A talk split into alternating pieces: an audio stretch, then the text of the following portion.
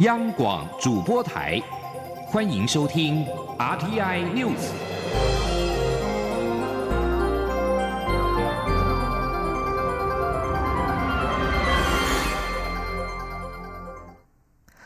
各位好，我是张翠华，欢迎收听这节央广主播台提供给您的 RTI News。中选会今天召开委员会议，敲定二零二零总统、立委大选投票日为明年的一月十一号。中选会将于九月十二号发布总统选举公告。如果是非政党推荐的候选人，必须在九月十三号到十七号向中选会申请为总统选举被连署人，并取得大约二十八万份连署书，才可以申请登记。登记日期则为十一月十八号到二十二号。记者刘品希报道。中选会十九号下午召开委员会议，讨论明年总统、立委合并选举的投票日期。考量过去投票日都定在周六，立委又必须在明年二月一号就职，因此投票日落在一月四号、十一号、十八号或是二十五号。但因为四号太早，十八号碰上学测，二十五号则是春节，因此中选会决定将投票日定为一月十一号。中选会副主委陈朝健说。有关那个第十五任总统、副总统与第十届立法委员选举的这一个投票日，那今天经过文会的一个审定，是定于明年一月十一号来举行投票。中选会指出，针对投票日期，中选会于二月二十一号邀集考选部、教育部、劳动部、内政部、行政院人事行政总处及各县市选委会研商，并提报十九号委员会议讨论确定。会中也通过相关选务时程。有关总统大选，中选会将于九月十二号发布总统、副总统选举公告，九月十三号到九月十七号受理申请为总统、副总统选举被连署人。十一月十八号到二十二号受理登记，十二月九号号次抽签，十二月十四号到明年一月十号办理电视证件发表会，明年一月十一号投开票，明年一月十七号前公告当选人名单。根据总统、副总统选举罢免法规定，如果未由政党推荐者，必须依照联署方式向中选会登记为总统候选人。联署门槛为最近一次立法委员选举选举人总数百分之一点五，也就是取得大约二十八万份联署书才可登记为候选人。央广记者刘聘熙的采访报道。台美伙伴关系进一步深化，外交部长吴钊燮和美国在台协会 AIT 台北办事处处长李英杰今天一起举行记者会，宣布台美共同成立印太民主治理资商机制。这个资商机制将成为台湾和美国之间定期交流平台，在印太地区推动人权和民主等台美共享价值。在这项机制下的第一次会议将于九月在台北召开，美方将由国务院民主人权劳工事务。局资深官员率团参加。吴钊燮表示，这项资商机制彰显台美深厚的伙伴关系。未来在印太民主治理资商机制下，台美将密切直接的合作，在印太地区推动人权、民主等价值，维护区域内的自由和法治秩序。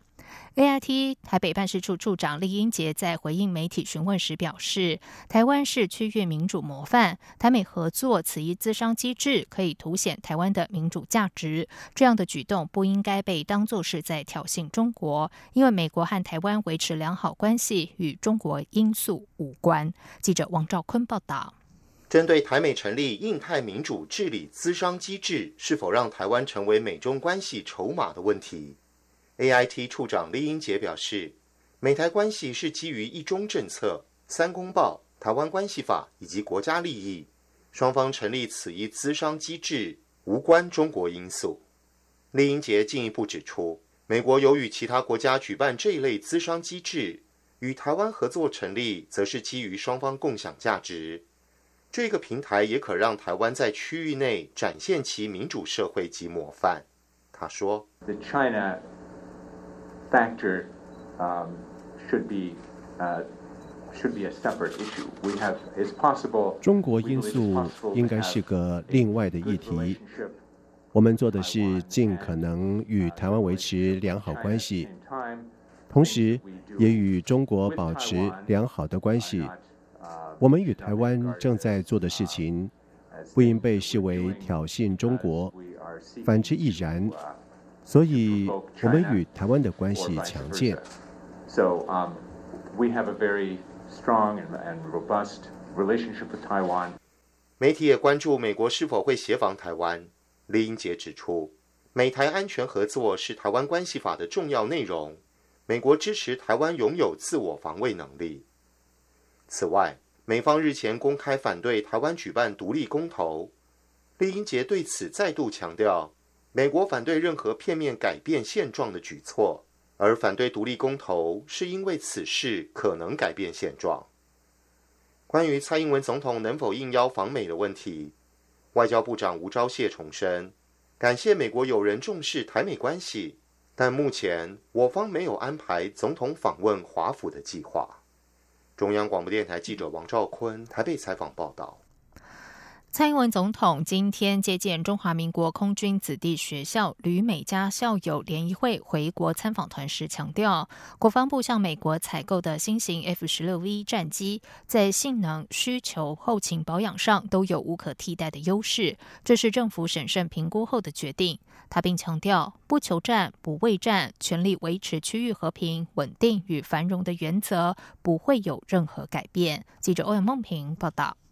蔡英文总统十九号上午在总统府接见中华民国空军子弟学校旅美加校友联谊会回国参访团。总统在致辞时表示。防卫固守、重层贺阻是当前的国防战略，空中武力当然是这个战略下的重中之重。蔡总统说，他相信大家都注意到，国防部已经向美国提出购买新型 F 十六 B 战机的要价书。外界对于采购价格、机型有些不正确的资讯，甚至是假消息，国防部已经更正。他并强调，购买新型 F 十六 B 战机是政府审慎评估后的决定。总统说。我要再次强调，新型的 F 十六战机，无论是在性能、需求、后勤的保养上，都有无可取代的优势。那么，这是我们审慎评估之后的决定。我相信这个采购案会得到我们国人的支持。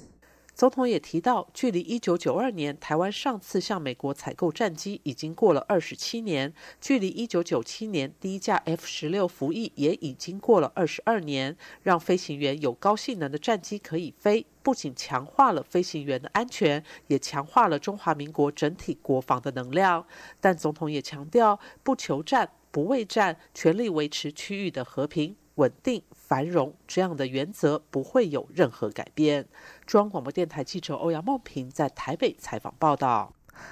经过一年多的调查，不当党产处理委员会今天认定妇联会的主要裁员廖君娟属于不当取得财产，决议将妇联会新台币三百八十七亿元的资产移转为国有。不过，党产会主委林峰正表示，妇联会前主委蒋宋美龄当时领导新生活运动妇女委员会时的资金不在管制范围，这笔钱大约有二点四亿元，妇联会仍然可以自由运用。记者王威婷报道。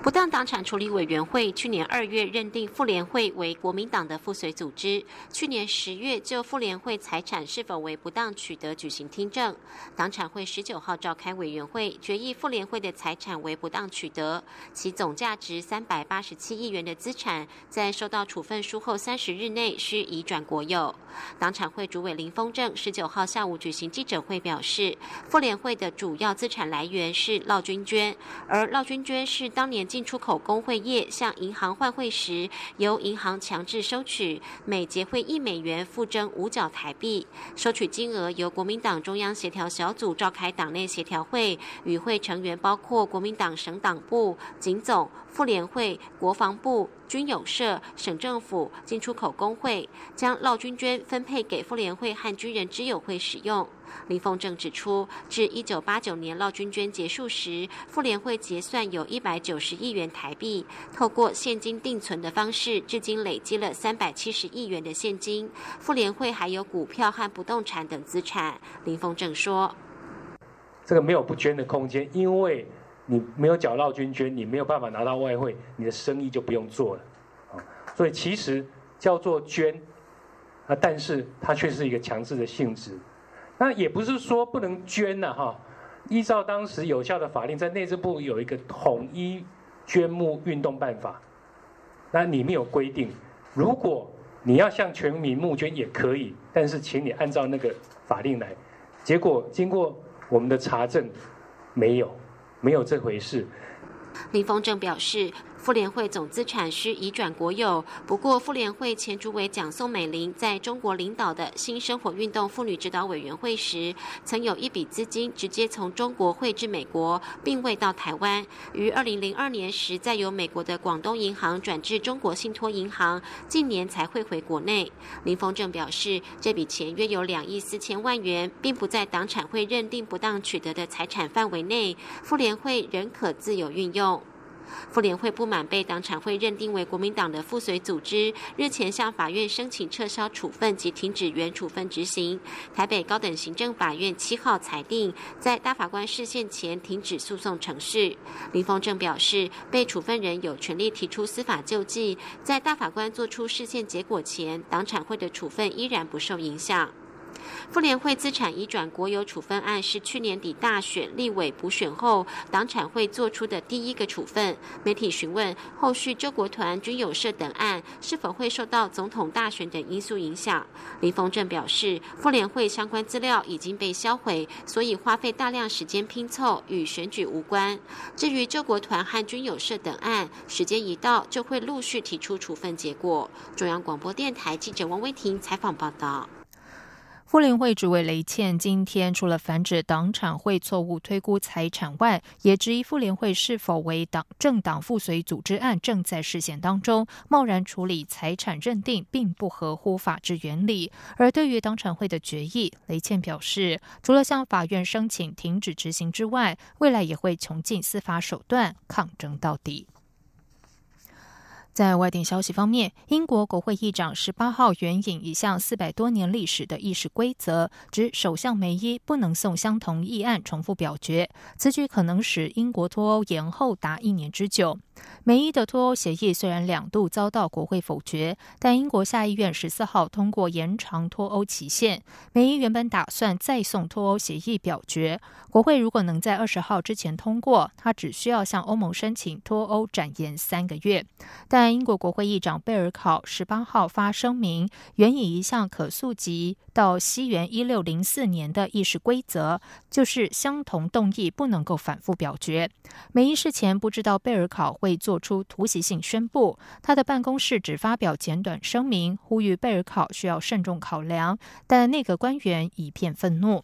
英国内阁官员私下指控贝尔考逾越议长权力，在帮亲欧派找更软的脱欧方式。官员们并且表示，如今梅伊的脱欧协议已经不可能赶在二十一号欧盟峰会前再由国会表决。官员表示，现在看来，梅伊必须寻求欧盟领袖们同意展延脱欧，而且很可能一延就是好几个月，甚至超过一年。缅甸法院今天宣判，西部若开邦佛教徒领袖若开民族发展党上议院议员埃茂的叛国罪名成立，入狱服刑二十年。这起判决恐怕将会激化若开邦少数佛教族裔与缅甸当局的对立，并且使双方的武装冲突更趋严重。根据报道，埃茂今天在若开邦首府实队的法院接受审判时，有数百名支持者在法院外面声援，大批警力在现场维持秩序，以防爆发冲突。埃茂是因为在二零一八年一月发表煽动性的言论，被控叛国和诽谤罪。根据当时的国营媒体报道，埃茂在一场集会上指控缅甸政府对待若开邦人就像奴隶一般，并表示现在是若开邦民众发动武装抗争的适当时机。隔天傍晚，就有大约五千名的若开族人上街抗议，并短暂的占领了当地城镇庙屋的政府大楼。警方随后开枪驱离，造成七人死亡。十三人受伤。海马后来被缅甸政府以叛国、煽动和非法结社等罪名起诉，但他始终坚称无罪，反而指控地方当局以莫须有的罪名将他治罪。这里是中央广播电台台湾之音。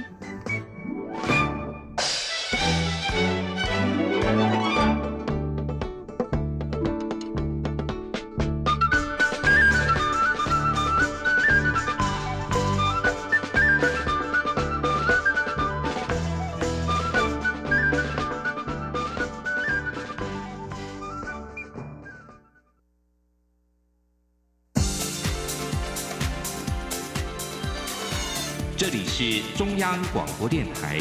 台湾之音，欢迎继续收听新闻。时间是十九点十五分，欢迎继续收听新闻。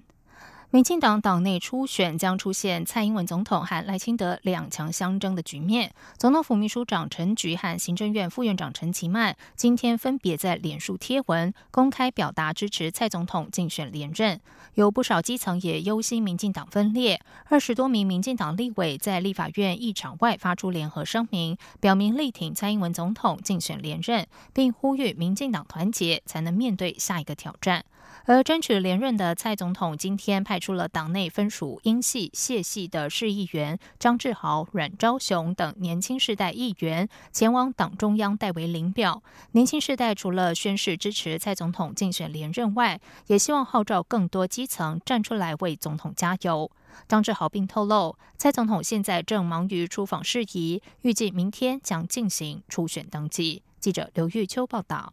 前行政院长赖清德率先完成登记，投入民进党二零二零总统初选，震惊政坛。积极争取连任提名的蔡英文总统，则随即透过脸书表示，将于出访前完成领表登记。而蔡总统十九号也委托党内分属英系、谢系的新北市议员张志豪、台北市议员阮昭雄、台中市议员江兆国、基隆市议员张炳君、张志豪、高雄市议员林志宏等跨派系年轻世代代为领表，宣示自己和年轻世代连结的意味浓厚。张志豪表示，蔡总统二十一号就要代表台湾出访，正忙于国政，国家也还在进步发展的道路上，因此他们年轻世代决定自主串联。代表蔡总统领表，也希望后续能号召更多人一起站出来为蔡总统加油。那今天也特别呃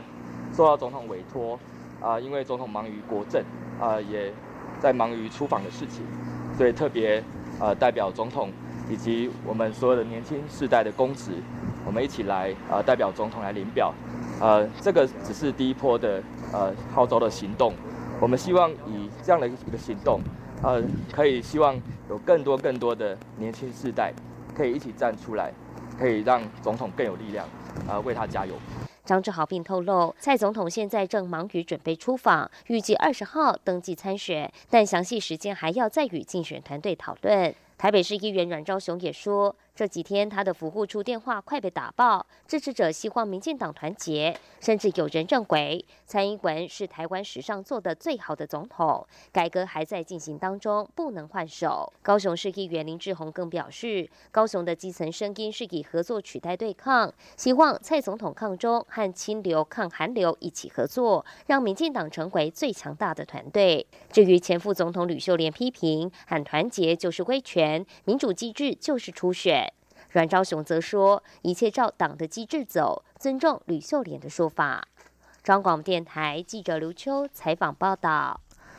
登记参加民进党总统初选提名的前行政院长赖清德今天在台南表示，民进党若要赢得总统大选，需要这场初选。他不设总部，不插旗子，也没有造势活动，期盼党公职不要选边站，不必为难，呈现民进党民主精神，利用这个机会感动人民，才能赢得总统及立委选举。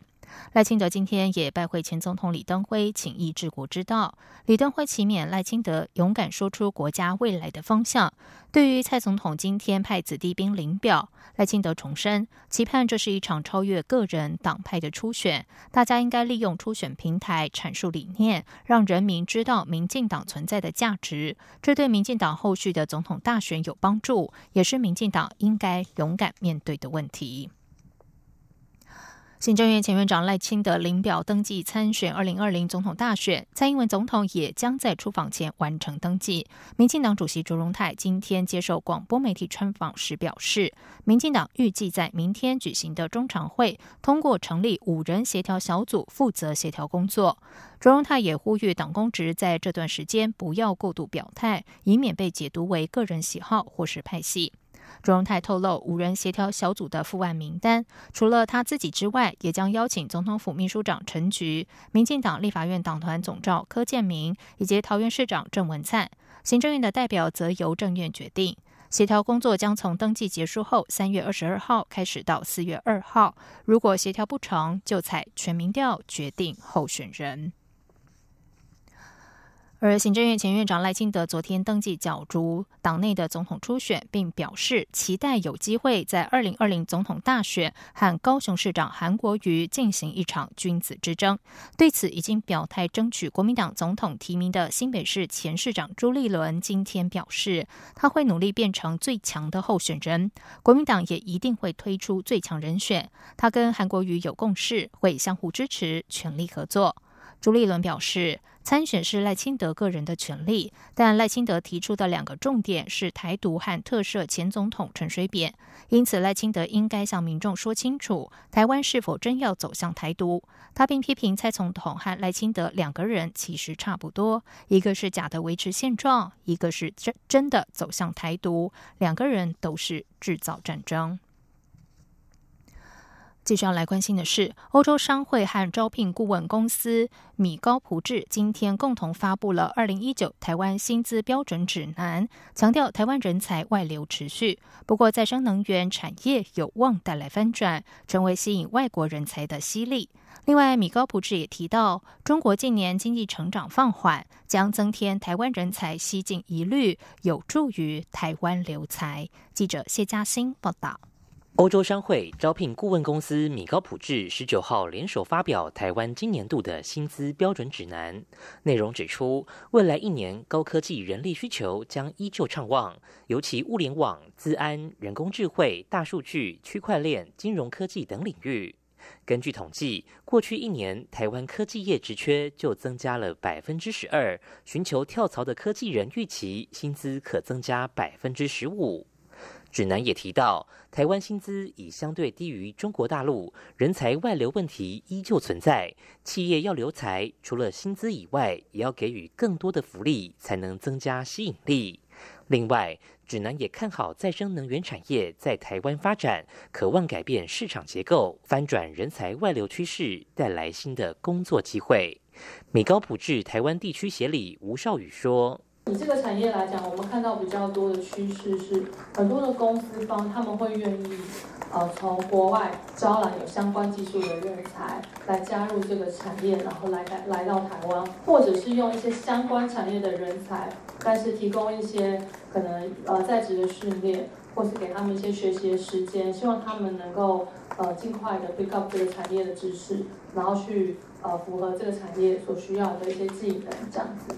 对于中国大陆近年不断挖角台湾优秀人才，米高普智指出，中国大陆近年来经济成长速度已经减缓，这有助于台湾留才，因为这会增添人才西进时的疑虑。中央广播电台记者谢嘉欣采访报道。农委会今天举行机能食谱新书发表会，精选国产优质机能性作物，量身为三 C 族群、银发长者、助眠安神需求等七大族群需求设计，开发出了五十六道创意养生机能料理，每道菜都有教学影片，让使用者能够轻松的在家料理。记者郑祥云、杨文君的采访报道。安神的红豆花生红枣西米露，补气的莲藕山药饼，帮助发育的黄金野菇台湾梨鸡肉炊饭，还有延缓老化的三彩甜椒姜黄鸡肉丸，适合孕妇食用的台湾梨野菇温沙拉佐油醋酱等，这些都是运用国产机能性作物烹调而成。农委会农事所指出，为了推广台湾常年研究及种植的机能性作物，特别针对三 C 族群、银发长者、助眠安神需求者、发育成长者、孕妇、产妇、更年期等七大族群，量身设计出五十六道养生料理，协助大众吃得美味且认识营养价值。农委会农业试验所所长陈俊记说：“每个人都会要更年期，那更年期有一些特殊的一些情绪不稳定的状况，那我们希望说透过食材能够让我们整个的情绪能够更稳定，能够度过这样的一个年更年期。尽管这些食材都是经研究证实有其疗效，但效果还是会因人而异，摄取仍然不能过量。”静宜大学校长唐传义说：“它的功效基本上来说的话呢，是。”绝对是非常的有对接性的，但是每一个人的量的需求要吃到多少才会有那种效果的话，我觉得因人而异。农委会也指出，为了方便消费者快速运用这些好食材，每道料理均有教学影片，只要使用 QR code 扫描购买资讯，就能轻松在家料理。中央广播电台记者郑祥云、杨文君在台北的采访报道。接下来就进行今天的前进新南向。前进新南向。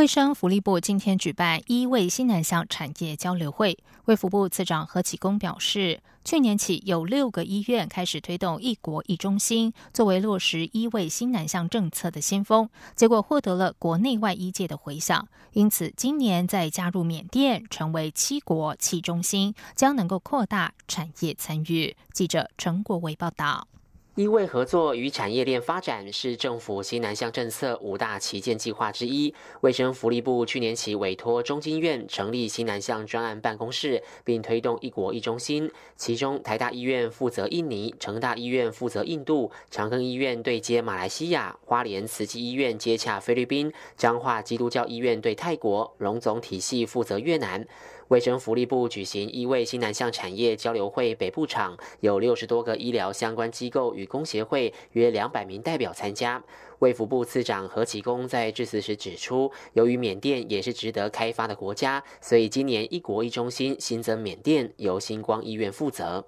一国一中心经过一年的试炼之后呢，获得很多医界的前辈们的回响，所以我们今年呢，本来从六个国家变成七个国家。可见呢，不管是台湾本身，或者是我们相对性的国家呢，对于这项计划呢，其实都是支持的、正向的。何启功也提到，除了健保以外，台湾医疗在国际上好像没有很大的知名度。他期待有一天国际上讲到台湾，想到的不是只有 ICT，还有医疗。所以他鼓励医疗产业厂商们借由这个交流平台，将台湾优良的医疗技术和产品带向国际。行政院政务委员邓振中则表示，希望结合医疗体系所涉及的所有产业，大家一起到西南向国家，一方面做生意，一方面多照顾一些人。但他也清楚。这个产业具高度管理，各国法规复杂，医疗要先得到许可，又要这个啊，它这个是一个非常高度监管的单位，所以对我们的产业来讲，就是一个挑战。这场交流会安排七国七中心的代表介绍年度推动计划，并开放问答及交流。场外也设有七个小盒子，分别代表七个西南向国家。如果厂商有意愿到哪几个国家拓展市场，就能将名片投到盒子里。中央广播电台记者陈国伟台北采访报道。在影视交流方面，台湾金穗奖影展二十三号举行，其中五部获得新加坡青年电影奖推荐的年轻新锐影像工作者的作品，也同步的在华山电影馆播放，希望能够促进新加坡和台湾的影视文化交流。金穗奖影展策展人胡延凯今天告诉记者，这届金穗奖以“影像亚洲重新出击”为号召，希望能够激发新锐创作者的热情，力求和海内外华与影像工作者交流对话，透过和新加坡新锐影片的放映交流，开拓创作视野，提供无界限的影像对话空间。本身是电影短片一万八的制片，也是新戏院专案经理的庄颖彤受访时指出，新加坡新锐影像工作者会在即将举行的金穗奖影展中播映五部新加坡导演的短片作品，包括新加坡青年电影奖公开青年组的《比心》一万八、Sophia、太阳雨以及学生组的《通讯失灵》。庄颖彤指出，他们今年是第二年和金穗奖合作，主要是促进新加坡和台湾的影视文化交流。除了透过金穗奖影展交流，把这五部影片轮流在台北、台南和高雄放映，也会在今年七月间把台湾电影带到新加坡放映。以上新闻由张训华编辑播报，这里是中央广播电台台湾之音。Thank you.